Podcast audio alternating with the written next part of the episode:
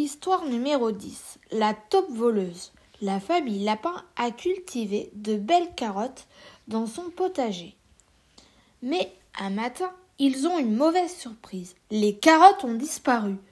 Après quelques jours, une taupe vient leur rendre visite. Salut les lapins.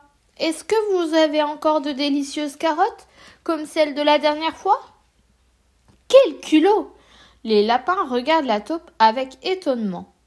Il lui explique que ça ne se fait pas de prendre les affaires des autres gens. La prochaine fois, elle demandera gentiment.